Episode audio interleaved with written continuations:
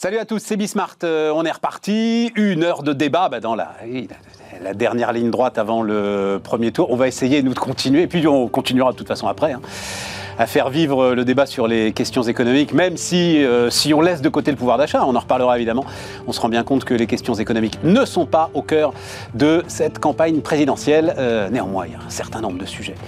Euh, qui émergent. Euh, tiens, la retraite par exemple. Ou eh ce fameux dividende salarié. Allez, allons-y, c'est Bismart.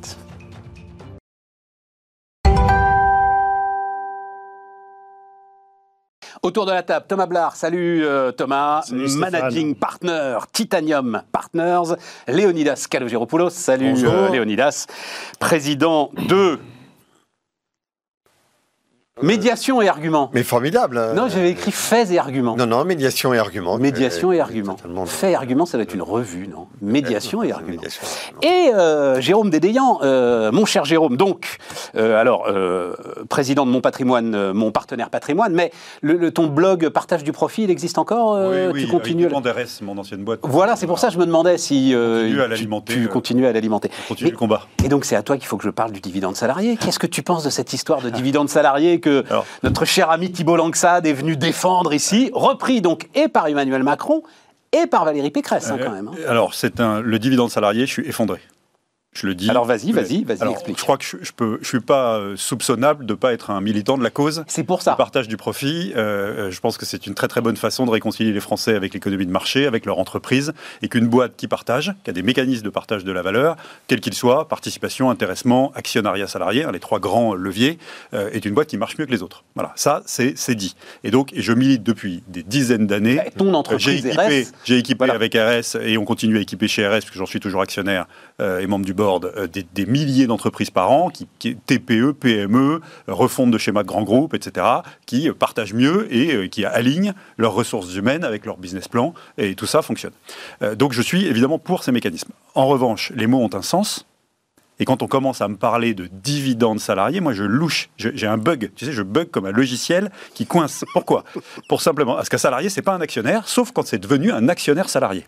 Et quand c'est un actionnaire salarié, il touche du dividende en tant qu'actionnaire, pas en tant que salarié. D'une part, et deuxièmement parce que je suis entrepreneur, et que donc je vois bien les comptes d'exploitation de mes boîtes, je vois bien mes décisions d'investissement, et que euh, euh, lié le, le, le, dire je ne peux pas euh, verser de dividendes aux actionnaires sans mettre en place un mécanisme de partage du profit, c'est une aberration économique, entrepreneuriale, euh, microéconomique. Enfin, rien ne va. À ce point-là Mais rien ne va dans cette affaire. Voilà. Donc, donc ça ne me va pas du tout. Le mot ne va pas. Ça ne va pas. Euh, parlons de partage du profit, c'est ça qu'on utilise. Parlons d'association des collaborateurs à la performance. Parlons d'alignement des intérêts entre les actionnaires et le corps social de la boîte. Tout ça, ça marche. Il y a plein de moyens de le faire. Participation, intéressement, actionnariat salarié, mais dire qu'il y a une contrainte euh, euh, de, la décision de verser du dividende, j'en ai ras-le-bol de refaire le, truc, tu sais, quand une boîte gagne de l'argent, elle en fait quatre trucs. Un, elle paye des impôts, hein, ça finance nos routes, nos écoles, notre police, etc. Deux, elle réinvestit dans le développement de la boîte. Trois, euh, elle, elle, euh, elle, paye elle, paye des dividendes aux actionnaires. Elle paye, non, non, elle paye des, non, non, elle a déjà payé des salariés. déjà payé des salariés. elle, déjà, après le... elle, paye des dividendes aux actionnaires pour les remercier du risque qu'ils ont pris en mettant de l'argent à risque dans la boîte. Euh, et ensuite, elle, elle enfin, j'ai fait les quatre là, c'est ça? Voilà. Oui, enfin bon, on connaît tous ce truc. Et donc, et oui, et pardon, et elle partage avec les collaborateurs. Excuse-moi, c'est ça le, le, quatrième truc. C'est les quatre utilisations du profit. Mais à un moment de l'histoire de la boîte, tu peux avoir besoin de rien distribuer du tout aux uns ou aux autres parce que la survie de la boîte dans son modèle économique nécessite qu'on réinvestisse tout à l'intérieur ou qui n'a pas les moyens et tout ça. Et donc toute contrainte qui lie le versement de dividendes aux actionnaires à euh, un, système de un dispositif. non mais l'idée Langsad, je vais me faire l'avocat du diable pour le coup. L'idée Langsad ne t'oblige pas à distribuer euh, à tes salariés. il, dit juste que tu dois mettre en place le dispositif. Non non, il dit que tu ne peux pas distribuer de dividendes si il n'y a pas de euh, dispositif. Il a pas alors et alors il y a aussi un autre truc, c'est qu'ils sont là avec participation obligatoire, on descend la contrainte, etc. Alors je sais que euh, euh, euh, parfois un peu de contrainte, c'est pas forcément mauvais, mais on est, tu veux la participation, elle est, la, la formule va pas aujourd'hui pour plein de raisons, elle a dérivé et elle est obligatoire pour les boîtes de plus de 50, d'accord? Et elle a des effets de bord en dessous de 50 quand on la met en place qui sont monstrueux. Donc il y a de l'intéressement. L'intéressement, c'est facultatif. On met les critères qu'on veut, on met les montants qu'on veut. À la limite, on dirait obligation de mettre de l'intéressement à partir de ce que tu veux. Un salarié, si on a envie. Mais oui, mais ça marche. Ça. Mais pas d'obligation de montant. Ouais. D'accord? Ça veut dire que les boîtes qui n'ont pas les moyens, bah, elles ne peuvent pas distribuer leur Mais c'est ça, euh, Les boîtes qui ont les moyens, il faudrait, s'il ne veut pas distribuer, que le patron voyou, ou la patronne voyou, regarde ses salariés dans les yeux en lui disant on gagne du pognon, je mets en place le truc, mais je fais exprès que ça ne se distribue pas. En management, c'est dur à, à absorber. Mais c'est pas ça qu'il dit. Ce qu'il dit, c'est il dit deux choses. Il dit un, euh, on descend la formule de participation obligatoire plus bas euh, dans le marché, euh, en dessous de 50, alors il dit 11, bon, et, et d'une part, et deuxièmement, on peut plus distribuer de dividendes euh, euh, euh, si on fait pas de dividendes salariés, donc moi je dis je bug avec les mots, euh, et, Bon. et on lit les deux. Et donc ça me va pas, c'est c'est pas la bonne façon de prendre le sujet. Thomas, Moi, je suis entièrement d'accord avec cette analyse de Jérôme. Il faut pas tout mélanger. Il y a un marché du travail, un marché du capital. Sinon, c'est pile je gagne, face tu perds. C'est-à-dire que les actionnaires prennent un risque, mais dès qu'ils gagnent, il faut qu'ils ordonnent aux salariés. Mais ça perturbe complètement la notion de prix du capital et la notion du prix de travail. Un salarié, c'est quelqu'un qui a son salaire tous les mois, quoi qu'il arrive. Que l'entreprise aille bien, que l'entreprise aille mal. Un actionnaire, si ça va mal, il se serre la ceinture. Donc quand ça va bien, il se paye et il n'a pas besoin de redistribuer ce qu'il a déjà donné en salaire ou en charge sociale à ses équipes. Sinon, en effet, il y a des bonus pour ça. Il n'y a pas besoin de réinventer un dividende salarié qui, qui, qui n'a pas de sens et qui mêle les trucs et qui donne l'impression que les actionnaires se payent à tous les coups, ce qui n'est pas le cas. Un actionnaire, non, ça ça va va d'accord avec réconcilier les. Vas-y, vas-y, euh, Léonie. Non, je ne suis pas d'accord avec ce que vous dites. D'abord, euh, parce que je pense qu'on est à un moment donné du capitalisme où il faut voir aussi euh, qu'est-ce qu'on risque à ne pas avoir de, de consensus autour de nos boîtes. Et euh, je pense que le risque est, est- est réel, que l'on on est sur un terreau euh, euh, vraiment très très sensible, et que si on veut réconcilier l'ensemble des parties prenantes de l'entreprise avec le fait que euh, il y a une dynamique à laquelle tout le monde adhère, eh bien, il faut que chacun comprenne tout ce qui a été dit d'ailleurs très justement depuis tout à l'heure, que les salaires tombent quoi qu'il arrive, qu'il y a les gens qui ont pris des risques et pourquoi est-ce qu'il y a des dividendes, donc tout ça soit bien compris, et que sur la partie du dividende, qui est une partie qui n'est versée que s'il y a une réussite, eh bien, euh, que cette partie qui peut être minime, eh bien, Mais c'est un Elle impôt en plus, aussi- une taxe en plus sur les dividendes. Appelons un chat un chat. C'est ça. Disons qu'on vient taxer Ouais. euh, le capitalisme parce qu'on supporte pas le capitalisme en France et on veut en faire une espèce de socialisme. C'est ça la réalité, c'est qu'on vient de taxer les dividendes. Je ne le ressens pas comme ça parce que dans ma boîte, lorsque l'on a des réussites, je suis d'accord que c'est plus des bonus. Mais moi, je Oui, mais si c'est obligatoire, Léonidas, il a raison. Non, mais c'est le côté obligatoire. c'est le côté En fait, obligatoire non, qui est C'est une taxe supplémentaire sur les Extension dividendes. du domaine de la lutte en matière de partage du profit, oui, les boîtes marchent mieux, c'est légitime, ça marche bien, etc. Il n'y a pas de débat. Mais le fait de l'appeler dividende salarié, moi, me heurte profondément, et c'est là où je dis que je bug. Ouais, mais c'est le symbole que veut justement Mais oui, mais, mais oui, mais à force, Ah à oui. force de dévoyer les mots de leur sens, on finit par, par, être contre-productif sur la compréhension des mécanismes économiques. Le juge de pêche, c'est- c'est quoi? Il y a un marché du travail. Si tu veux garder les meilleurs éléments chez toi, quand tu es une start-up, tu verses des BSPCE, des bons de souscription de part créateur d'entreprise. Tu donnes des stocks options, des actions gratuites.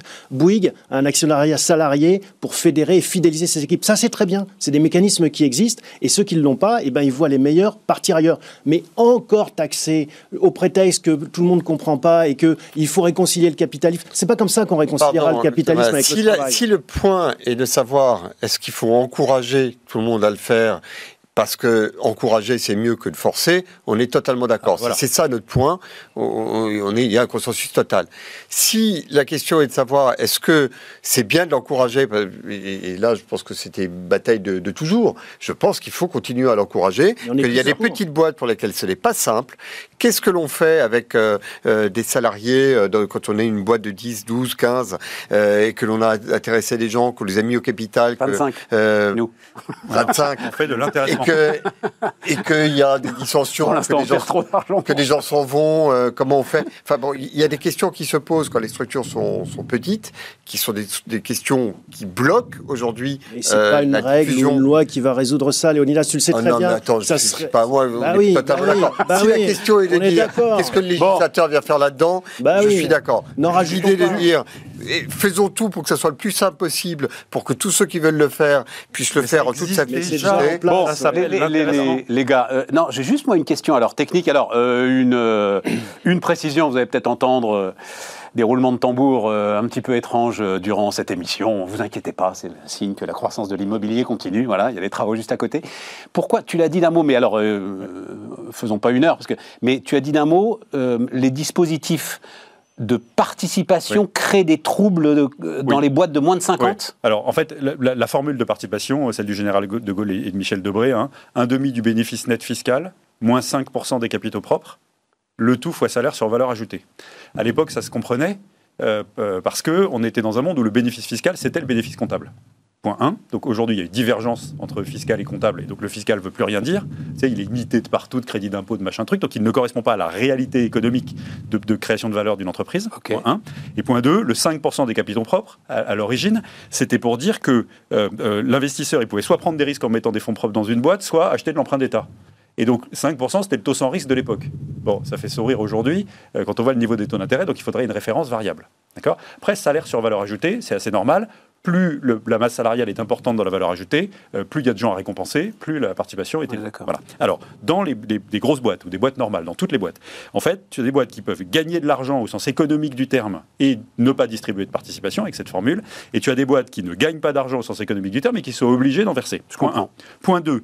Quand tu veux mettre en place de la participation dans une petite boîte où c'est beaucoup plus sensible, parce que ton modèle économique il est moins amorti par la taille, si tu veux. Tu vois, en termes de, de- de- d'effet de bord, de, Bien sûr. de dispersion, Bien de sûr. répartition sur les gens, etc.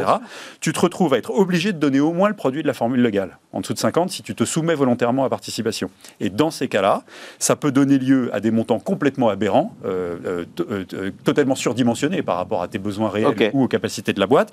Et donc, il faudrait, de toute façon, si on voulait étendre le domaine de la lutte, et si on décide de le faire avec de la participation, pas avec de l'intéressement, faire sauter cette clause d'équivalence avec la formule légale dans les petites boîtes pour éviter que les boîtes se retrouvent soit avec des montants trop élevés, soit pire, parfois, quand elles gagnent beaucoup d'argent, et tant mieux, il y a encore des boîtes qui gagnent beaucoup d'argent, avec une espèce de boule de neige de créances des salariés que j'ai pas pu distribuer parce que j'ai atteint les plafonds individuels et que je suis obligé de pousser dans mon bilan euh, jusqu'à apurement, mais que j'appure jamais. Et on ne sait pas à qui c'est. Tu vois ce que je veux dire? Puis après, tu as ton turnover et tout. Et donc, il y a plein de problèmes techniques. Alors, explique ça à un, à un cabinet ministériel. Ouais, voilà, c'est ça. Euh, J'étais en train de. Bah, il doit y avoir deux, trois gars qui savent Non, quand non, même. mais oui, Voilà. mais, oui, mais de là à ce que ça monte à l'Assemblée Non, non, nationale. puis surtout, tu tu comprends 20 ans que pourquoi- j'essaye, j'ai jamais réussi. Tu donc, euh, comprends voilà. pourquoi c'est pas un slogan de campagne électorale. Ouais, Vaut non, mieux dire tu non, Même moi, m'as perdu. comprends la complexité du truc. Évidemment, je non, mais très bien, le terme dividende salarié. Tu vas comprendre très bien parce que tu, Non, connais, mais- tu sais ce que c'est qu'un bilan Ouais, d'exploitation. tout à fait. Mais fondamentalement, on voit bien que euh, du coup, on, va, dans la com et la com, c'est on n'utilise pas les bons mots et le mot dividende salarié est un, oxy- enfin, c'est un oxymore, c'est un truc qui peut pas exister. Tiens, ça me. On peut enchaîner avec. euh, Alors, c'est euh, point de vue original d'Éric Le Boucher dans Les Échos. Euh, j'ai lu ça la semaine dernière, j'ai trouvé ça très intéressant. Les entreprises doivent prendre la place de la gauche en voie de disparition, dit-il. Et c'est le cas. Si les politiques ne s'occupent plus du travail, le capital sait, lui, qu'il en a besoin, plus toutes les responsabilités RSE, etc., que s'imposent les entreprises. Donc voilà, euh, la gauche est morte. Enfin, un Français sur cinq aujourd'hui hein, se C'est déclare pas de gauche. seulement la gauche qui est morte, c'est la, et la donc, politique. Enfin, elle est morte. On verra bien. Il paraît qu'on n'est jamais mort en politique. Ouais. Mais euh, disons qu'elle n'est pas au mieux et, et- et les entreprises doivent sauter sur l'occasion pour euh, me- porter la raison. Je vais te dire, je pense que ce qui est, est un peu spectaculairement mort dans la campagne que nous sommes en train de, de- de regarder, c'est qu'il n'y a plus de vision du monde portée par, par les politiques. Ça, c'est Il n'y a, a pas de campagne. Non, mais au-delà du fait qu'il n'y a pas de campagne, il n'y a pas de campagne parce qu'il n'y a plus de vision du monde. Et il n'y a plus de vision du monde parce que euh, il y a énormément de choses qui ont été essayées. Euh, bon, euh, qu'est-ce qui a vraiment changé nos vies dans les 20 dernières années? Le truc qu'on porte dans nos poches, notre smartphone, euh, les applications qu'on voit arriver, des boîtes, j'en ai vu une, je trouve ça extraordinaire, on a un problème d'énergie, il y a une boîte qui met un petit compteur, et il coupe l'électricité dans le chauffage des bureaux et, des, bureaux, des- des foyers, 10 minutes par heure. Ça change pas la température, mais ça fait faire 15% d'économie sur les factures. Mais c'est les boîtes qui changent le monde. Et l'intérêt général n'est plus du tout un monopole d'État n'est plus un monopole politique. D'ailleurs, à tel point que la citoyenneté est en train de chuter dans les urnes, mais où est-ce que la citoyenneté gagne du terrain? Dans l'entrepreneuriat. On a un idéal, on se dit plus je vais voter, je vais militer, et puis un jour peut-être euh, j'arriverai dans un cabinet, un machin, et puis je...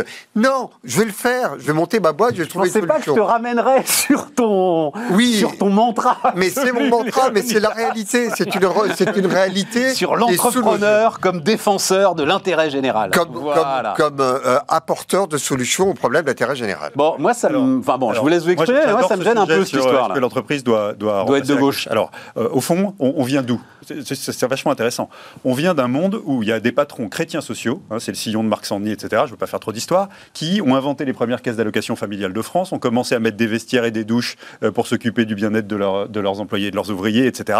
Et puis un jour, l'État s'est emparé de ces initiatives-là et les a nationalisées. D'accord? Ça a donné lieu à la sécurité sociale, à l'inspection du travail, à ces Totalement. trucs. Mais ça vient de ces initiatives, donc ça vient de l'entreprise. Ça vient de l'entreprise. Voilà. Et aujourd'hui, comme l'État est failli dans un certain nombre de domaines qu'il avait nationalisés, que ça marche moins bien, que ça coûte trop cher par rapport à l'efficacité que ça délivre, etc., eh ben, on dit, c'est encore les boîtes qui vont s'en occuper. La seule chose qu'on a oublié, c'est qu'entre-temps, tu as vu combien on paye pour financer ce C'est- truc qui est normalement du, du domaine de l'État ou de la puissance publique. Ouais. Et donc, ça ne peut marcher, le rendre à l'entreprise, que Si à on condition que on allège la pression considérablement pour qu'on arrête de financer. Les- tu vois Parce que c'est ça qui est c'est intéressant. très intéressant. Attends, attends, attends, vas-y euh, Thomas. Non, mais sinon, c'est la double peine, en effet. Et le mot qui est Mais derrière pourquoi ça. la double peine Mais Parce que tu payes à la fois l'État pour le faire et Oui, fais mais la différence, c'est qu'entreprise, c'est exactement ce qu'il dit. T'as pas le choix. Oui. Parce que toi, tu as besoin Alors, du travail. Alors, ça nous ramène, choix, ça nous ramène à un mot qui est, qui est, voilà, qui est celui que, que décrit Jérôme, c'est le paternalisme. On veut un retour du paternalisme. On a l'État nounou qui nous protège d'un côté, et puis il faudrait que l'entrepreneur et le chef d'entreprise vous protègent de l'autre. Et en fait, on arrive dans ce monde où tout le monde demande plus, plus, plus de protection, euh, qu'on s'occupe de, moi dans tous les domaines de ma vie. Donc le paternalisme, si c'est le modèle que souhaitent les uns et les autres, j'en sais rien, mais ça nous ramène aussi au premier sujet, l'actionnariat salarié. Qu'est-ce qui fait qu'un entrepreneur euh, va garder ses salariés? Bah, Il va les intéresser peut-être euh, au capital. Il faut arrêter d'opposer les salariés avec l'entrepreneur. L'entrepreneur, Ah, là, sa c'est pas boîte- du tout le cas, c'est le mais contraire, non, là. Mais non, mais c'est le contraire. Mais c'est déjà le cas, en fait. Pourquoi se dire il faut réinventer le truc? Bien sûr qu'un entrepreneur soucieux de la croissance de sa boîte va gérer au mieux ses employés Sauf et leur donner ce qu'ils attendent. Sauf que si c'est pour se substituer à un truc qui vient de l'entreprise à l'origine, qui a été nationalisé et où l'État est failli, bah, il faut que l'État arrête de prélever des ressources ça, pour le truc qu'il ne fait pas et qui va nous Sinon, demander. double c'est un point, c'est un, Sinon, c'est un ça point pas. fondamental. C'est qu'à un moment donné, il faut aussi des moyens pour arriver à remplir ces missions d'intérêt général. Or, les moyens, on les a déjà mis dans l'impôt. Et effectivement, euh, on, nous demande à la fois de verser de l'impôt pour financer cette espèce de machin qui fait des chèques à longueur de temps euh, dans tous les sens. Et en même temps, nous, on se dit, il faut quand même faire le job, donc on le fait aussi. Mais on peut pas être effectivement tiraillé entre les deux. Mais c'est un beau débat politique qui mérite largement d'être euh, de dépasser les sphères de, de, de, de- euh, des, des, des règles de, de l'article de Rigo Boucher, mais on pourrait le faire euh, à l'issue de la campagne que l'on vient de vivre. Finalement, les grandes perspectives de réponse à des problèmes d'intérêt général, c'est les boîtes qui ont la clé dans la RSE, dans l'environnement, dans la, Parce que la la, sécurité. transition dans- énergétique, tu n'auras pas le choix. Il va falloir que tu la fasses de, de toute façon. Mais la euh, transition énergétique, les boîtes sont d'une inventivité Oui, extraordinaire. mais, mais, mais on va pas te retirer des impôts. Euh, au contraire, on va essayer de. Mais pardonne-moi, il y a un certain nombre de progrès. il y a des progrès extraordinaires qui sont faits dans l'environnemental, qui sont des progrès qui sont rentables, pas seulement coûteux. qui on est d'accord. Léonidas. Mais euh, ça. L'État n'a pas besoin pour ça, pour que l'entreprise se saisisse de l'ensemble de Non, ces mais sujets, n'ai pas de baisser les impôts, de baisser les taxes. confie euh, à tu vois, 150 voilà. citoyens une convention citoyenne pour faire des lois dans tous les sens qui nous entravent Ah, toute la il ne journée. reste rien de la Convention citoyenne. Qu'est-ce qui reste de la Non, mais en revanche, il reste une chose. Il reste une chose, Stéphane. C'est la comédie qui a été jouée. Cette comédie-là, elle est nocive dans une démocratie. La réalité, c'est que le, la cause environnementale gagnera du terrain lorsque des milliers d'entreprises se sont relancées dans des solutions qui effectivement apportent, euh, des- atteignent les objectifs environnementaux. Moi, sous l'angle, euh, est-ce que c'est le boulot de l'entreprise? Je voudrais donner un témoignage d'entrepreneur assez simple de ce que je vis en ce moment. Mon problème dans mes boîtes, c'est que j'ai pas mal de collaborateurs et collaboratrices qui interagissent avec des clients. D'accord Donc ils envoient des mails. C'est un problème pour Euh, toi. Non, non, mais. Non, non, mais. C'est un si, problème alors, qui- c'est- non, pardon. Alors, euh, donc, donc, évidemment, j'ai métier avec des collaborateurs et collaboratrices qui interagissent avec des clients. Ne me faites pas dire ce que je n'ai pas dit ou mal dit. Bon. Euh, mais euh, euh, on les récupère de- du grand ministère de l'instruction publique, tu vois. On les récupère avec une grammaire, une orthographe et, Ah, euh, ça, et une conjugaison absolument déficiente. Ah, Bon. ça. Et en fait, tu trouves très bien des gens très bien que les clients aiment bien, qui font bien leur travail, qui sont structurés à peu près, qui arrivent à réfléchir. Tu leur expliques pas les trucs trois fois, ils sont capables de refaire. euh, ils posent des questions, c'est parfait. Ils sont autonomes, euh, self-starter et tout. Sauf que ils envoient des mails truffés de fautes d'orthographe euh, où ils font des rapports de mission. euh, ça, ça pique les yeux. Bon. Et donc, je me retrouve en tant qu'entrepreneur, alors que normalement, il y a des prélèvements partout euh, sur les entreprises, sur les citoyens, pour faire à leur offrir des bleds à 12,50 euros. Tu vois, le bled 3 en 1. Ouais, mais ça, c'est la formation pénico, c'est et alors payé par l'État, Et alors ça. payer le projet Voltaire à 350 euros. Oui, mais ça, Donc, c'est- pas oui, la boîte qui paye, ça. oui, mais, oui, mais si tu veux, j'adorerais, consacrer mes ressources à autre chose. Ça, c'est le premier C'est pas point. tes ressources, c'est les ressources de la formation. Non, non, attends. On n'arrive pas à les dépenser, donc là, pour le coup, elles sont à peu près bien dépensées. Bon, et, et plus c'est du temps que tu y passes et tout, alors que normalement tu, tu- tu attends des impôts que tu as payés un peu partout, Que le fait qu'on te mette sur le marché du travail Tu sais des gens ça me fait qui- penser, qui, ça sont à peu près convenables en grammaire, en orthographe et en conjugaison. Tu sais à quoi ça me fait penser Ça me fait penser au débat qu'on avait à une époque sur l'armée qui sauvait les gens parce que ça leur apprenait à lire, écrire, voire à passer le permis. Ah oui Ce qui était absurde, c'est pas le job de l'armée Ben pendant un an de récupérer 15 ans de faillite de l'éducation nationale. Donc les entreprises, normalement, dans un système qui marche bien, elles sont là pour employer des gens qui sont employables et qui ont été formés par une éducation nationale efficace grâce aux impôts qu'on paye tous. Donc faut arrêter de vouloir que chacun fasse le job de l'autre parce que sinon on n'en sort plus. Mais, mais le Et, fait et est attendu, parce que ça m'intéresse, moi, en tant que. On est là, euh, dirigeant de petites structures. Non, non, mais de petites structures, là.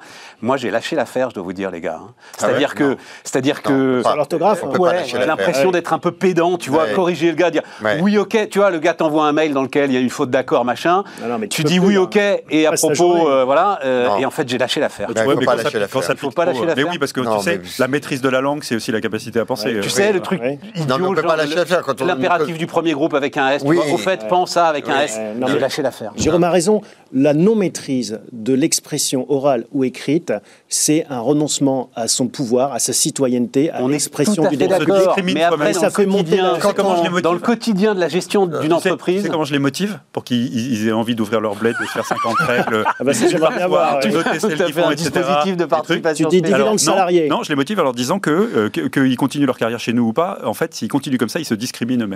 Voilà. Ouais. Oui, mais bon. En fait, le bon, dividende salarié de Jérôme, c'est un bled. Voilà, il est récompensé. Avec un Alors, bled, ouais. ça, et c'est à mettre en lien, tu sais, on a une super tribune de grands patrons là, euh, il y a 15 jours là, qui explique qu'il faut remettre les mathématiques au cœur de l'enseignement. Oui. T'as pas vu ça? Voilà. Bah, c'est exactement la même chose. Hein, c'est vraiment, ils demandent, ils disent, on a un problème de, mais même de calcul élémentaire chez c'est nos collaborateurs et collaboratrices. on ça. pas seulement de manquer d'ingénieurs, on manque plein d'ingénieurs, mais si on remet bien les maths, on va retrouver des collaborateurs qui sauront bah, travailler euh, et, et interagir dans l'environnement. Et- Et c'est pas que pour le, la plus Mais grande ça, gloire alors, de nos vois, boîtes euh, et sujet, leur parce profit. que- C'est aussi Jérôme, pour payer tes impôts. Ce sujet, Euh, c'est vraiment, c'est vraiment le, le- comment dire, Euh, c'est la phrase en l'air qui n'a aucun sens en fait. C'est-à-dire remettre les maths. machin.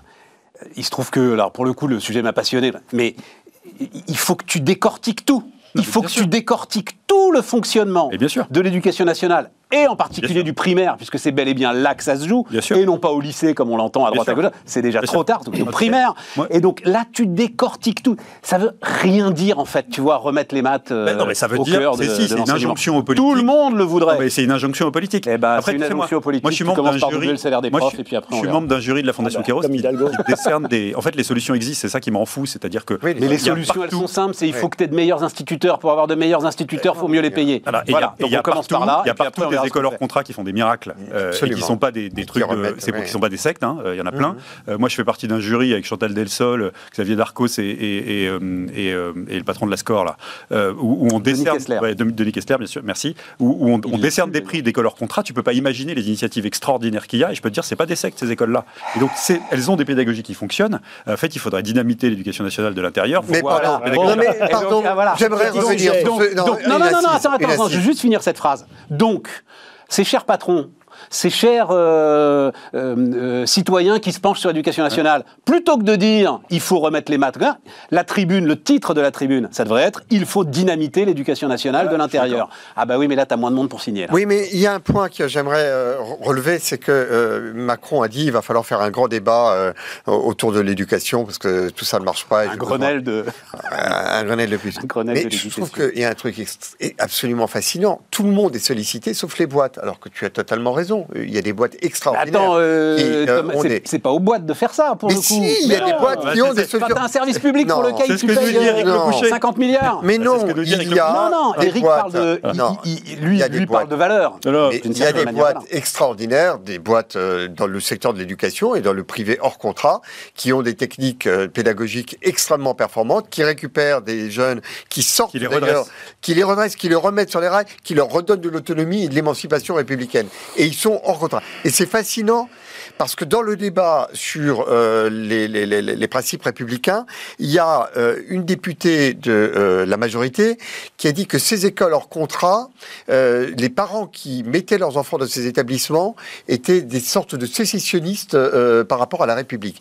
C'est Non, épouvantable. mais on peut pas faire un débat avec les déclarations à l'emporte-pièce de gens qui ne représentent qu'eux-mêmes. De, de la majorité Oui, bah oui, présidentielle. mais faut- oui, mais enfin, c'est quand même le calibre d'un certain nombre de députés de la majorité Oui, présidentielle. mais c'est très important de, de, de, de, de réancrer dans notre pays que tous ceux qui œuvrent au bien commun, que ce soit des entreprises, euh, des établissements publics, du service public, tout ce que l'on veut. D'ailleurs, ça nous ramène même à- au débat sur McKinsey, parce que dès qu'il Ah y bah a, allons-y, il y a tiens. une secte, il y a une, y a caste un peu dans l'appareil d'État de droite et de gauche qui considère que l'intérêt général, c'est un monopole d'État.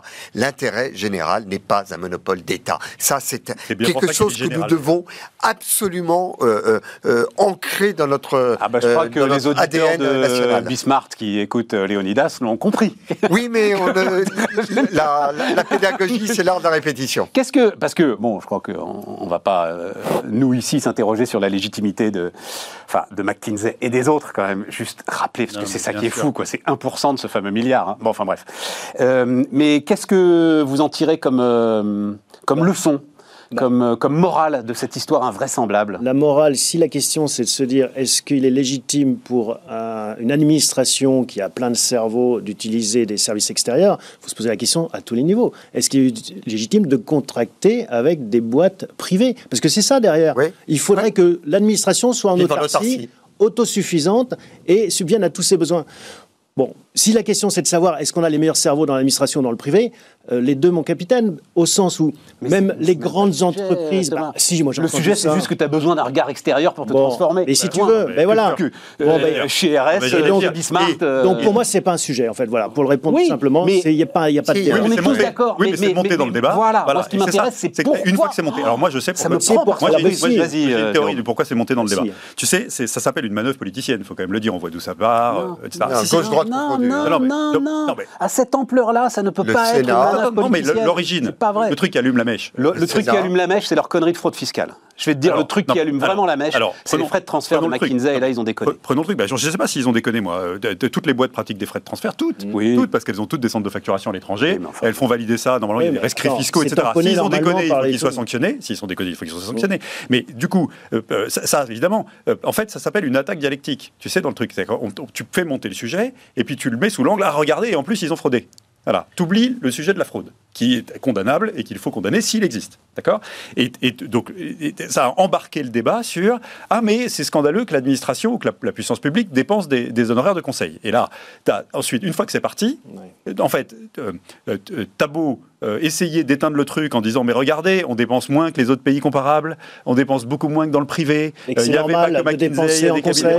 des etc., fois, on arrive à éteindre des polémiques quand même. Celle-là, Eh ben, t'as l'impression parce que, que, parce que pour au tous de- les arguments Mais lui donnent encore plus de Mais force. parce que tout se cumule. Parce que c'est les méchants terreau. américains, t'as le soupçon euh, d'évasion fiscale, t'as le copinage parce qu'ils ont fait du pro bono, mais comme toutes Non, les boîtes t'as font du pro bono. Quoi. T'as évidemment oui. sur le milliard les quelques missions qu'on merdé. Euh, J'ai été mais- consultant pendant six ans. Euh, J'ai pas fait que des missions magnifiques. Oh, même- si, toi, t'as. Non mais non, enfin, honnêteté de le dire, j'ai fait une majorité de missions qui créent de la valeur, objectivement, hein. des lancements d'activités, des restructurations d'activités, des sauvetages de boîtes, de l'efficience opérationnelle, euh, du repositionnement, ça c'est plein de trucs, des fusions, des acquisitions, des trucs. Voilà, Bon. il y en a quelques-unes. Objectivement, euh, tu peux discuter, mais sur la masse, euh, Je, je voudrais juste le rappeler conseil. Que euh, cette mission sénatoriale est copilotée par la majorité sénatoriale de droite et une rapporteure communiste. C'est donc un- une vision totalement consensuelle de la classe politique sur un phénomène, qui est le fait d'avoir recours à des cabinets conseils externes. Il y a dans notre caste politique la conviction que tout ce qui est intérêt général, bien public, appartient à l'État, Mais que la l'État, c'est le au même cabinet de conseil. Je, Oui, je l'ai dit, la droite et. Alors, gauche confondues. Droite et gauche confondues. Non, mais Léonidas, Pardon, mais pardon, juste parce que je voudrais aller au bout de ça, parce que c'est fondamental. C'est une maladie nationale.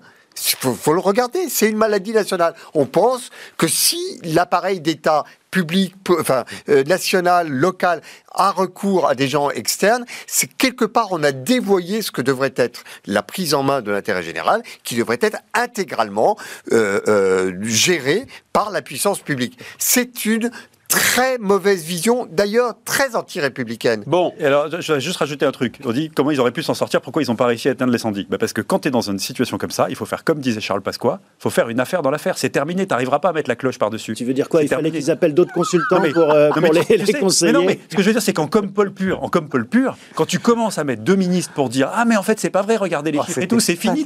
Leur as commencé à te défendre et quand tu as commencé à te défendre, t'es es soupçonné, c'est terminé, tu pas à sais ce qui l'éteindre. s'est passé? Ce Voilà. qui s'est passé, c'est et là-dessus, il est indécrottable. C'est que Macron a essayé, a commencé par balayer ça d'un revers de main. Oui, alors, il n'a pas pris la mesure du truc. en fait- moi non plus d'ailleurs, mais je suis pas président de la République. il a il y a dit quand vous avez un un problème, truc qui comme non non mais C'est le désir de campagne. C'est le désir de campagne. Il n'y a pas de campagne. Donc, dès qu'il y a un truc qui émerge un peu et qui commence à cristalliser, eh ben, tout le monde se polarise là-dessus. C'est pas vraiment un sujet, on s'en fout. Mais au moins, ça force à débattre et ça force l'équipe euh, présidentielle à descendre dans l'arène. C'est ça aussi, c'est le symptôme de ça. Et il aurait Et fallu ils une pas affaire dans l'affaire. Bon, eux. les gars, euh, une pause.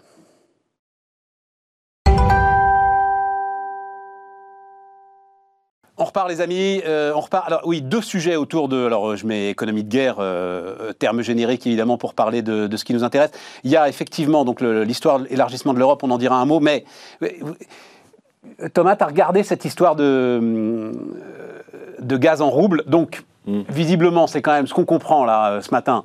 C'est que c'est un recul en race campagne euh, des Russes, c'est-à-dire que euh, oui, il y aura un mécanisme qui va être mis en place Pas tout de suite. mais on verra bien quand. Euh, et ce mécanisme, de toute façon, bah, c'est la banque russe qui sera payée en euros qui fera euh, euh, le transfert, ce que fait déjà plus ou moins Gazprom, Gazprom Bank. Bank aujourd'hui. T'as as compris un peu quelle a été la séquence là euh, sur En fait, cette histoire? Alors, il y a- je pense qu'il y a une dimension peut-être financière pour soutenir euh, Essayer de soutenir le ouais. Bon, ok, mais il y a aussi une question. On va voir d'ailleurs une image hein, sur le, le- le cours du rouble, parce que quand même, euh, on a dit, c'est quand même vachement intéressant cette image-là. Ce qu'on a dit, donc je l'ai piqué aux échos, hein, voilà, je, je précise ma source, Euh, très très belle infographie des échos. Euh, on a beaucoup dit, et on le voit sur le graphe, ah des sanctions comme jamais, mon Dieu, c'est incroyable, c'est une nouvelle ère des sanctions internationales. Euh, à l'arrivée, on verra ce qu'il en est euh, pour euh, la production euh, industrielle russe, mais en tout cas sur le rouble, on peut le laisser un petit peu le, le graphe. Sur le rouble, il est bel et bien sérieusement remonté. Vas-y. Mais non, je pense que derrière, bah, c'est juste une question de rapport de force. C'est essayer de faire baisser, enfin reculer l'autre en disant, bah, C'est voilà, c'est de la com, plus pour moi qu'autre chose. Après, le rouble, une fois que tu payes ton pétrole en euros, qu'il soit converti en rouble, ou que tu achètes des roubles ailleurs euh, et que tu le donnes euh, à celui qui vend le pétrole, enfin, je vois pas la différence. hein. À la fin, c'est des échanges entre pays, donc forcément, il y a des devises qui, viennent euh, en ligne de mire. Mais il y avait, en fait, mais c'est Bruno Le Maire qui l'a dit. C'était un sujet politique. C'était mais pas un sujet, le vrai pas un sujet- financier en fait. Le vrai sujet, c'est est-ce qu'on continue à se chauffer au gaz russe? Est-ce qu'on a les moyens de ne pas le faire? Et, et voilà, après, comment tu le payes euh, euh, L'hypocrisie, elle est un peu là. Comme l'hypocrisie, elle est de dire à des boîtes, vous devez absolument partir de Russie. Qu'est-ce qu'on veut? On veut euh, que les Russes s'effondrent complètement? On veut en faire une nation complètement euh, euh, atrophiée, complètement euh, alarmée et complètement euh, revan- revancharde? Bah, on va la faire reculer de 10 ans, quoi. oui, mais voilà. on, on va où là? Oui, oui, non, mais je, Non, je, mais- je vous Ah, entends. hein, En fait, ça pose. Non, j'ai pardon, bougé, mais je voudrais juste. Vas-y, euh, Léonidas. Parce que je suis un peu ennuyé par euh, cette question qui est une question euh, légitime. Mmh, ouais. On va. Mais qu'est-ce que l'on fait dès lors que l'on constate que la dissuasion nucléaire ne fonctionne pas? Parce que la dissuasion nucléaire, telle que je l'ai apprise euh, quand j'ai fait l'armée, c'était que c'était la défense du faible au fort. Mmh. Il y en a un qui est fort, il a beaucoup de moyens, on lui dit. Ouais, mais alors là, mais je ne veux pas qu'on parte sur un débat stratégique. On ne va pas rentrer dans le débat stratégique. L'Ukraine n'était pas membre de l'OTAN, hein, donc pardon, euh, la dissuasion donc- nucléaire, euh, en Donc l'idée est, est aujourd'hui de dire on va faire une dissuasion économique. On ferme Décathlon, donc Donc- c'est mieux que la force nucléaire. Dissuasion économique. C'est la dissuasion. Non, mais c'est la dissuasion alternative. Puisque la nucléaire ne fonctionne pas, on va mettre une telle pression économique que, j'ose dire, le coût de cette guerre, c'est qu'on arrête. Mais- Alors, est-ce que c'est un objectif qui est atteignable? En tous les cas, je veux bien qu'on dise qu'il est, euh, il a plein de dommages collatéraux, mais qu'est-ce qu'on a d'autre? Léonidas. Alors, remettons l'église au centre du village. Il y a une guerre, euh, pour l'instant, sur le terrain. Ce qui marche le mieux, en effet, c'est d'envoyer des Stingers, des Javelines, et de faire que les Russes n'arrivent pas à s'emparer de l'Ukraine. Et des drones Ça, ça- turcs. Et, ça- et les drones turcs. Et ça, ça marche plutôt bien. Et c'est avoir le courage, finalement, de faire la guerre sur le vrai terrain. Mais essayer de mettre tout le monde au chômage en Russie, appauvrir ce pays et en faire un pays désespéré, encore plus arc-bouté, euh, dos au mur, parce que qui y aura derrière Poutine? Il y aura un populiste encore plus dur qui viendra nous dire, vous savez, Poutine, c'était de la petite bière? Donc ça, c'est des questions aussi qu'il faut se poser à plus long terme. Une fois que Total sera parti, que les Chinois ou les Indiens auront pris les, pipelines, tu crois que le gaz russe va s'arrêter? Non. Donc, ils vont continuer à vivre. Il faut qu'ils mangent, il faut qu'ils travaillent. Donc, que ce soit Decathlon, Auchan ou Total ou d'autres, ça changera rien à la fin. Et on aura gagné quoi? On aura sauvé nos principes Peut-être, très bien. Mais faisons la guerre à Poutine sur son terrain. On, lui, on arme l'opposition ukrainienne, à défaut d'envoyer des troupes, et après, on continue à sauver le peuple russe moi, ce qui me choque beaucoup, c'est pourquoi est-ce que toutes les, on, pousse les, artistes russes à se prononcer? Mais qu'est-ce qu'un violoniste a à voir avec cette guerre? C'est comme si on disait, toi, Léonidas, eh ben, on va te supprimer euh, tes avoirs parce que ton pays fait des bêtises. T'imagines le, le, niveau En fait, sur l'efficacité long terme des sanctions économiques hein, en cas de conflit, il y a plein d'études qui expliquent que. Euh, euh, on n'en sait rien. Alors, il y a plein d'études qui expliquent qu'on n'en sait rien. Euh, attends, il y a quand même, ah, en règle générale, il y a deux choses. Il y a un truc que Thomas vient très bien de dire qui est que ça, ça généralement, ça, ça, met la population qu'on affame, pour la faire courte, plutôt derrière, derrière son drapeau. en aggravant un peu son sentiment anti. Non, non, non, non. non, si, si. non, non. Tu as autant de cas différents que de situations de sanctions. On n'a pas vu forcément les mêmes moyens. Le pays qui est aujourd'hui sous sanction depuis je ne sais même plus combien de temps, c'est la Corée du Nord. Je ne crois pas que le régime de la Corée du Nord donne des signes de fragilité. Tu vois, euh, je, voilà. dis bien ça.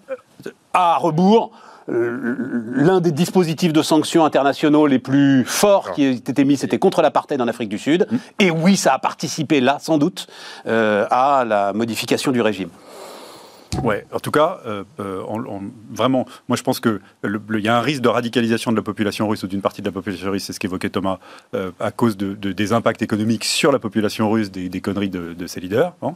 ça, c'est la première chose. Et la deuxième chose, c'est qu'on va le payer cher euh, enfin, ceux qui émettent les sanctions le payent généralement assez cher aussi. On est en train de le payer avec la flambée à la pompe, etc. Donc, euh, as, sur l'efficacité euh, par rapport à une aide militaire. Ah, mais surtout qu'on n'est pas cohérent, on coupe pas le robinet, non, mais... on continue à se chauffer au gaz russe. Oui. Donc soyons cohérents jusqu'au bout, plutôt que d'attaquer au champ Décathlon, commençons par le gaz russe, si vraiment on veut faire des vraies sanctions. Mais on le fait pas. Mais tu peux pas.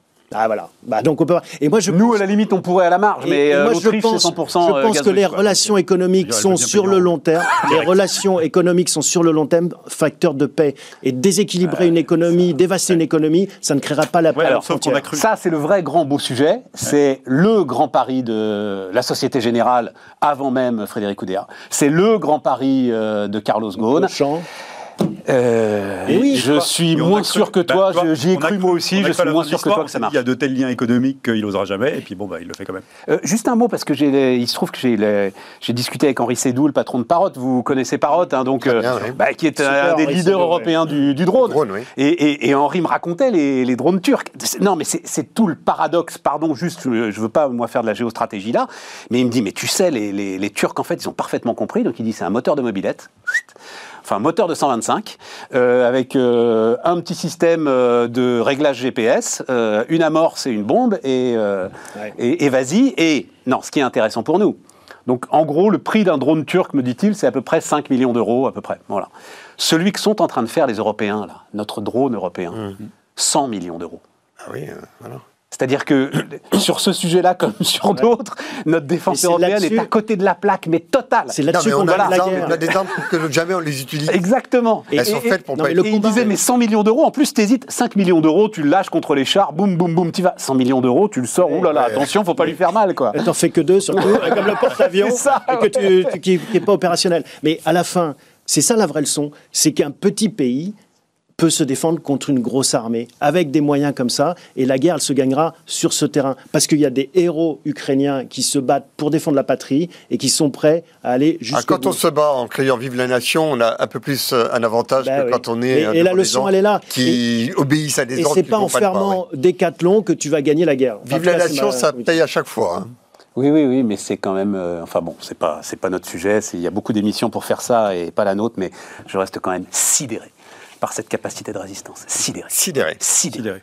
Qu'il y a encore des mecs qui se battent à Et Mariupol, peut-être c'est parce que sidérant. j'étais à la frontière euh, ukrainienne euh, la semaine dernière et que les, la dignité de ce peuple qui est euh, livré euh, à travers les rues d'Europe avec une valise à la main et les enfants, euh, c'est un peuple européen. Alors, c'est un point important. ce qui arrive, le pas- sujet, est-ce que euh, c'est une raison pour signer sans aucune, sans exiger aucune contrepartie, une intégration à, à l'Union européenne Géorgie, Ukraine, Moldavie, un certain nombre de pays des Balkans. Euh, est-ce qu'il faut les accueillir à bras ouverts dans notre Union? Bah ça, c'est un vrai, un vrai bon sujet. Vrai bon Si sujet. tu prends le truc avant-guerre, d'accord, et que tu te dis, on a un certain nombre de critères pour intégrer un pays dans l'Union, hein, il n'y en a pas beaucoup qui matchent les critères. D'accord? Ne serait-ce que pour Aucun. des raisons de corruption. euh, de, de- de- voilà. Et donc, euh, euh, ça ne veut pas dire qu'il ne faut pas travailler avec eux, justement, pour bah, les sécuriser, parce que c'est quand même à nos portes, parce que fondamentalement, je, je crois que c'est l'Europe, hein, et que s'il y a une menace, il, faut, il, faut, il faut bétonner. non. Ensuite, la question que tu soulevais, qui était est-ce que c'est l'occasion de revisiter complètement notre construction européenne, de faire un Big Bang et de dire on va enfin travailler avec des strates euh, Alors c'est ça, on les intègre, différentes mais on bouleverse l'Europe. Exactement, et on aurait finalement l'acceptation, parce qu'au passage, si tu le fais proprement, hein, euh, ça demande beaucoup de courage politique et probablement des procédures complètement dingues, mais si tu le fais proprement, ça veut dire que les 27 eux-mêmes deviennent plusieurs strates. Ouais. Ce qui est tout Oui. simplement la réalité. hein. Ce qui est la réalité. finir. C'est des faits hein, euh, en ce moment, etc. Et donc, euh, moi, je suis absolument pour qu'on travaille là-dessus. Euh, ça me semble évidemment extraordinairement intéressant. D'ailleurs, quand tu vois la construction des États-Unis, et quand tu vois l'hétérogénéité des États-Unis, en fait, il y a une énorme hétérogénéité des États-Unis sur le plan des législations, etc. Ils ont quand même réussi à faire un truc qui, à la face du monde, a une unité remarquable et fonctionne. Et, et en fait, on a pris le sujet européen, alors au départ, avec les fondateurs de l'Europe, tu sais, par un certain nombre de pans, euh, etc. Oui, oui, refaisons pas tout Mais voilà, on l'a jamais pris sous un vrai angle politique. Et est- donc, toi, tu dis, on refait, euh, ce qui, alors, c'est une idée qui traîne depuis 20, 30, 40 ans, euh, le socle des six premiers. Ouais. euh, euh, avec là une vraie construction européenne sur laquelle on accélère et tous les sujets dont on parle assez régulièrement, euh, d'optimisation du marché, etc. Et puis autour, on agrège Voilà. euh, qui veut venir Et- en et cercle alors, concentré. et moi, ce que je alors, trouve- pardon. Pardon, ce que juste pour dire, ce que je trouve très intéressant, c'est quand tu regardes les traités en détail aujourd'hui, en fait, il y a trois mécanismes qui nous permettent sur chaque thème de travailler. Il y a- il y a- ça existe déjà, en fait. Il y a un système qui s'appelle l'abstention constructive. Tu vois Non, mais- Ouais, mais si tu nous détailles les Non, trois mais- trucs là. non, mais-. Bah, des trucs de Non, mais coopération. attends, renforcée, au-delà de ça, pour intégrer, Mais si, pour intégrer ces pays, il faudrait intégrer un autre pays, c'est la Russie. Il aurait fallu travailler comme ça, en disant, bah, la Russie, mais non, de l'Atlantique à l'Ural. Mais non, maintenant c'est mal Mais ça, barré. l'Atlantique à l'Oural, de De Gaulle l'a dit, c'est pas une vérité euh, Non, politique Non, et géographique. mais ça ça. faisait sens. Oui, point de vue bloc gaulliste. économique, ça faisait sens. Non, je crois pas. Non. Tu avais l'Asie, les Non. États-Unis, Tu l'arrêtes où la Russie Mais non, mais la Russie, Bah, elle tu est asiatique aussi. De toute façon, je vais te dire, ça va être Non, non. Je veux dire, t'as- donc t'intègres est Vladivostok dans l'Union européenne Ça va être le prochain problème, je vais te dire. Parce que la Chine, elle va y aller. Non, mais je, je- je jour. voudrais euh, revenir sur ce point parce que l- Reviens cette sur le. cette- le- cette- Faut-il les accueillir à bras ouverts dans notre Union? Il y a une Union européenne des citoyens qui n'est pas celle institutionnelle et, et- et juste euh, de, de structure politique, elle est déjà à l'œuvre. Moi, les, les gens que j'ai vus euh, aider les migrants euh, euh, à, à- Madika, c'est, euh, ce sont des gens qui étaient en camionnette, arrivés là, qui avaient fait 2800 km avec 30 heures de, de, de, de camionnette, avec des vivres qu'ils avaient dans leur camionnette, qui ont tout vidé, qui ont tout distribué et qui ont mis dans leur camionnette des, des, des, réfugiés pour les rapporter euh, euh, chez eux, en Bretagne, en, à Bordeaux, à Aix-en-Provence, mais des gens extraordinaires et ils étaient là. Ils étaient là et, et ils Et donc là. ça, c'est une conscience européenne C'est une conscience européenne. Et qu'est-ce que c'est des institutions avec euh, une citoyenneté qui fonctionne? Dans notre histoire politique, ça s'appelle une république. Et on n'a pas la République des citoyens d'Europe. Je pense que nous avons une réalité d'une union qui se fait, qui est en train de se faire sous nos yeux, que la, superstructure politique a préexisté à cette conscience et que on peut tout à fait imaginer, en quelques jours d'ailleurs, même si ça peut perturber euh, euh, une vision euh, juste, euh, j'allais dire, étatiste de, de- de- des choses, on peut très bien imaginer une République des citoyens d'Europe qui intègre très rapidement les Ukrainiens. D'ailleurs, dans La mes qui mes- fâche la Moldavie, dire ça. Non, non, la la- Moldavie est tout voilà, à fait dans sa la place. question qui Mais fâche C'est jusqu'où allons-nous? Eh ben voilà. Et Non, ensuite, et on a des États. Et le chiffon rouge. et, Et et- et les populations roms de Alors. Bulgarie, euh, de Moldavie, euh, de Transnistrie, tu crois que que C'est une les question charbons bretons seraient allés les chercher en camionnette avec la même allégresse Pas certain. En tous les cas, les Ukrainiens, sans le moindre doute. En tous les cas, la, la, la, la question euh, qui était, que je trouvais de manière très intéressante traitée par euh, l'ambassadeur d'Ukraine qu'on a reçu à Éthique euh, vendredi, il nous disait il y a deux éléments fondamentaux qui distinguent la Russie de notre pays. C'est qu'il n'y a pas d'opinion publique en Russie parce qu'elle est muselée, alors qu'il y a de la presse. Il y a eu euh, six présidents de la République en 30 ans en Ukraine. Il n'y en a eu qu'un dans la même période en Russie. Et puis les monopoles. L'économie euh, russe est une économie qui est organisée autour de monopoles et il n'y a aucune liberté de, de, de commerce. mais rien là-dessus. d'insurmontable. Ces deux éléments absolument structurants sont présents en, en Ukraine et font qu'ils ont totalement leur place dans euh, une forme d'unité européenne dans laquelle je suis totalement d'accord. Ce n'est pas les mêmes cercles concentriques que ceux qu'il y a dans l'Europe des 27. Mais moi, je ça, ne ça comprends prend pas du qu'on pose cette question. Mais t'es sérieux quand T'imagines tu le- dis d'intégrer euh, Oui, la Russie dans l'Union je européenne Pas qu'on Thomas pose la question d'intégrer la Moldavie, euh, l'Ukraine ou autre, même si on les aime beaucoup, mais alors que c'est le chiffon rouge absolu pour Moscou. Mais on, je- vient de passer Attends, à côté d'une troisième guerre mondiale parce que Poutine se sent euh, encerclé, menacé par un petit pays. Je ne pense pas que ce soit la vraie raison, mais t'imagines le, le signal de dire bah, finalement, on les a pas pris avant dans l'OTAN ou dans l'Europe, mais on les rapatrie institutionnellement chez nous. Ils se sentiraient encore, sentiraient encore plus acculés et les, les causes auraient des conséquences bien plus Alors, graves. je suis, j'assume mon choix et que je vais pousser jusqu'au bout parce que j'ai Rapidement, mal à faire les rapidement, choses, Léonidas. euh, euh, totalement qu'à moitié. Je pense que euh, le fait d'intégrer un pays, un peuple comme le peuple ukrainien dans une unité avec les Européens pour dire quand vous bombardez les Ukrainiens, vous nous bombardez nous, c'est euh, probablement ce qu'attendent effectivement les Ukrainiens. Je comprends que ça ait des conséquences institutionnelles si c'est l'Union européenne qui les intègre, mais une forme de d'unité citoyenne est capable de faire Oui, ça bah, sans si que ça veux. provoque la troisième guerre mondiale. Mais il me semble que c'est plus qu'on doit juste faire. attends, je veux dire un truc parce que c'est un truc qui, euh, on a déjà, on a déjà fait le coup. C'est-à-dire que euh, on a déjà gagné une guerre euh, contre la Russie. En l'occurrence, c'était euh, la chute du mur de Berlin. Oui. Et qu'est-ce qui s'est passé derrière? Il s'est passé que les vainqueurs ont humilié les vaincus. Une humiliation qui a été alors. la société russe est à ce point complexe que, mais en l'occurrence, moi, je l'ai vécu à Moscou puisque à cette époque-là, j'y allais. Euh, ont vécu, mais très douloureusement.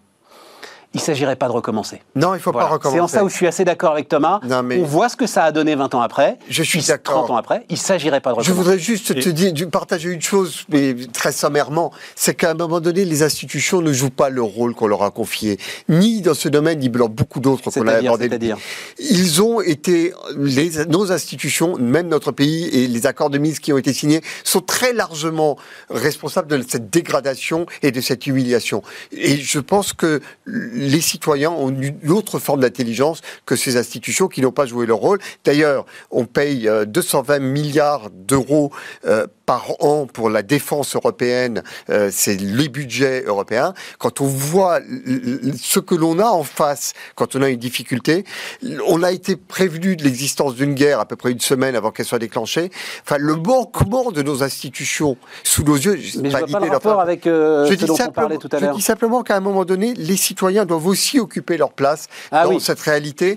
Et je ne pense pas, ce que j'ai vu de mes yeux, cette citoyenneté qui se noue entre euh, des gens venus de toute l'Europe et Eh les ben, Ukrainiens, laisse faire je ne pense pas qu'elle soit. Et tu n'as pas euh, besoin d'une intégration institutionnelle à ce moment-là. Eh bien, je, je Voilà. trouve que c'est une belle intégration qui est une alternative Ouais, c'est à la, de Ou en tout l'intégration cas, à la marge, à l'endroit où c'est nécessaire pour, euh, euh, j'ai envie de dire, consolider le terrain et, et protéger nos intérêts et les intérêts des populations auxquelles nous tenons. Et il y a une seule cause quand même qui est, euh, peut nous rassembler euh, dans cette affaire, c'est que tous ces enfants qui sont là, livrés dans les rues euh, à travers l'Europe, sont une cause en elle-même, au-delà de l'Europe, de la Russie et, euh, c'est pas, et de la- pas d'être européen, c'est être humain, juste. En fait, Non, non, c'est être européen. C'est très, très fondamental pour nous. Regarde, on a réussi à se réconcilier avec l'Allemagne. D'accord? On a réussi, c'est un Mmh. truc historique. Historique. Historique. Bon, pourquoi? Parce que après la Seconde Guerre mondiale, on s'y est pris autrement qu'après la première.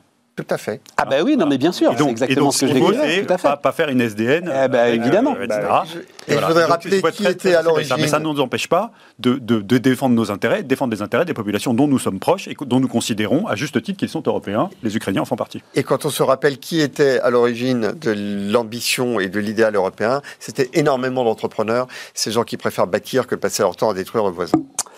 Bon, euh, il nous reste euh, euh, une dizaine de minutes. Euh, Léonidas, comme à chaque fois que tu viens, mais en même temps c'est intéressant, hein, euh, euh, l'histoire de, la souveraineté numérique.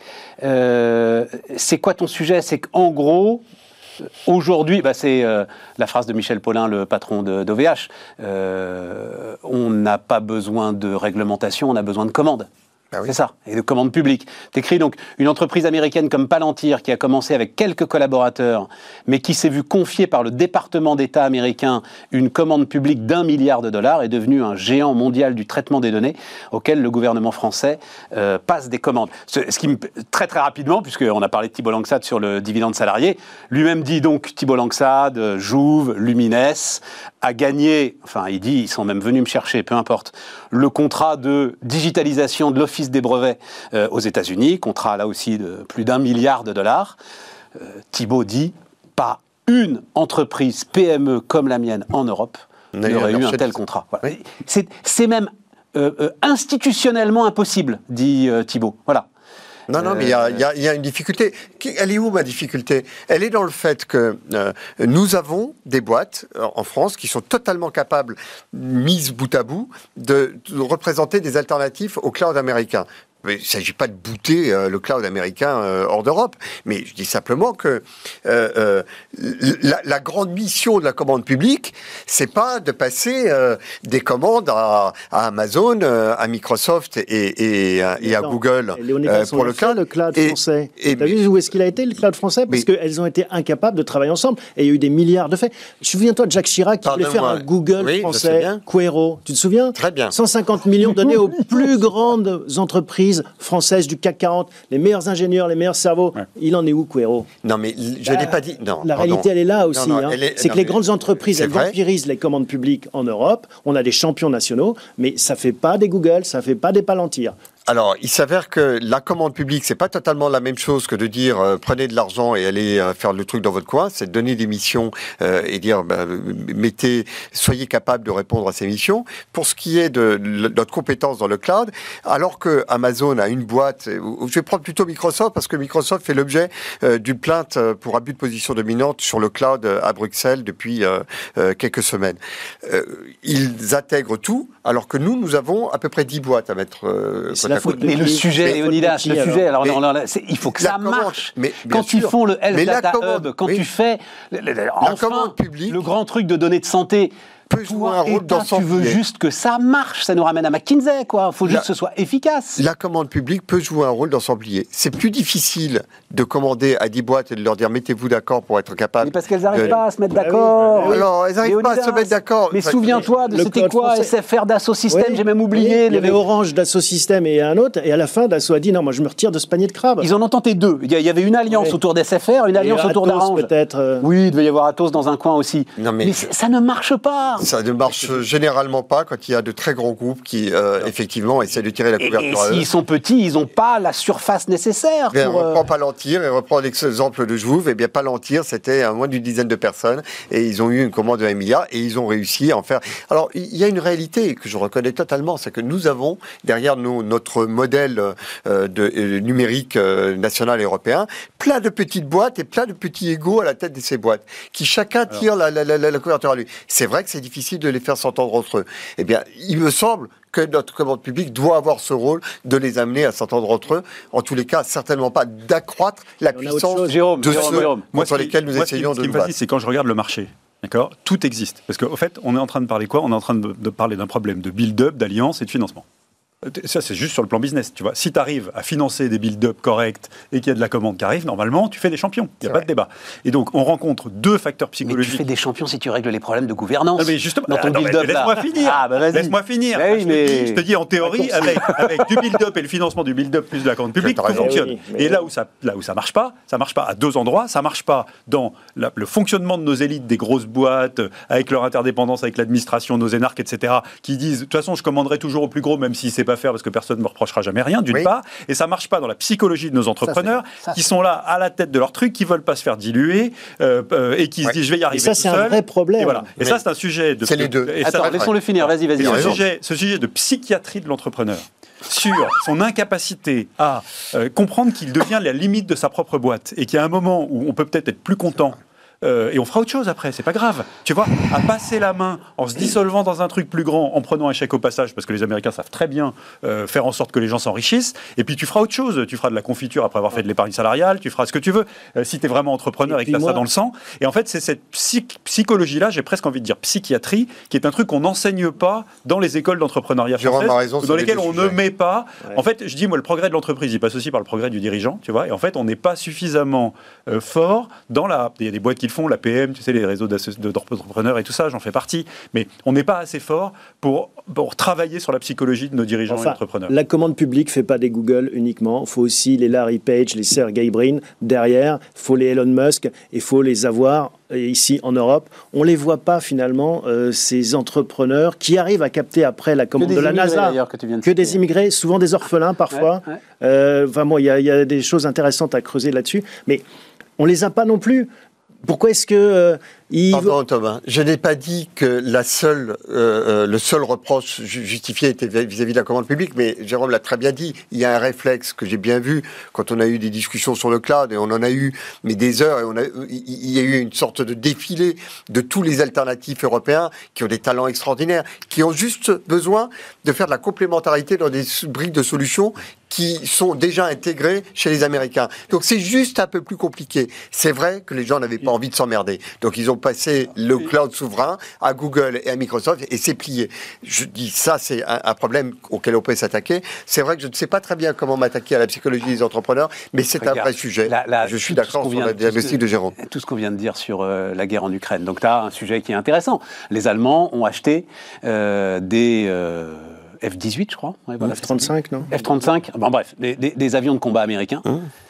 Euh, et euh, c'est un débat dans la coalition en Allemagne euh, où la CDU reproche justement euh, aux, aux- aux sociodémocrates d'avoir très vite acheté ces avions de combat américains et de ne pas avoir attendu euh, un petit peu l'avion de combat français. On est euh, européen justement. On est dans cette urgence là. Et et t'as Dassault et EADS qui n'arrivent pas à se mettre d'accord. Dassault et EADS n'arrivent pas à se mettre d'accord sur qui pilotera, euh, sous qui, au-dessus de qui, l'avion de combat européen. Dans ce moment-là d'urgence dans lequel on est, tu vois, euh, Je Léonidas. sais, C'est désespérant. C'est désespérant. Il y a beaucoup de choses désespérantes euh, pour faire avancer. euh, Tu euh, Thomas, Voilà, depuis que jours, faut tu vois être. Euh, depuis que t'es banquier d'affaires, tu vois ça, tu as, des dizaines de cas économiques que tu te dis cette boîte-là, plus cette Mm. boîte-là, waouh Ouais, ouais. Et puis ça marche pas parce que les Ah non, mais les tu mets le doigt sur un vrai sujet. c'est- C'est-à-dire c'est- que le côté cloche-merle d'un chef d'entreprise, et plus les petits, plus les cloche-merlesques, et je sais de quoi je parle parce que moi je l'ai vécu à mon petit niveau, c'est impossible de les mettre autour de la table. Parce que chacun veut contrôler il y a un élément euh, On qui est au bout. est juste Alors, euh, qui 10 réconcilie tout, c'est à un moment donné de mettre de la finance dedans. Parce que tant qu'on n'a qu'une économie entrepreneuriale d'entrepreneurs, La finance, c'est vrai c'est que ce qui manque. hein. Mais de temps en temps, simple. Non, mais il me a- semble que la finance est capable de regrouper euh, un certain nombre de talents En pour leur dire euh, écoutez, voilà le chèque et mettez-vous d'accord. Ouais. D'accord. Bon, Donc ça, ça permet de débloquer un certain nombre de situations. Tu crois On va dire, mais pas toutes. Mais parce que ça permet de Mais pas débloquer toutes, je je crois. veux dire, Non, non, problème, Plus le fondateur euh, ou la fondatrice est, est- d'âge mûr, mieux ça marche.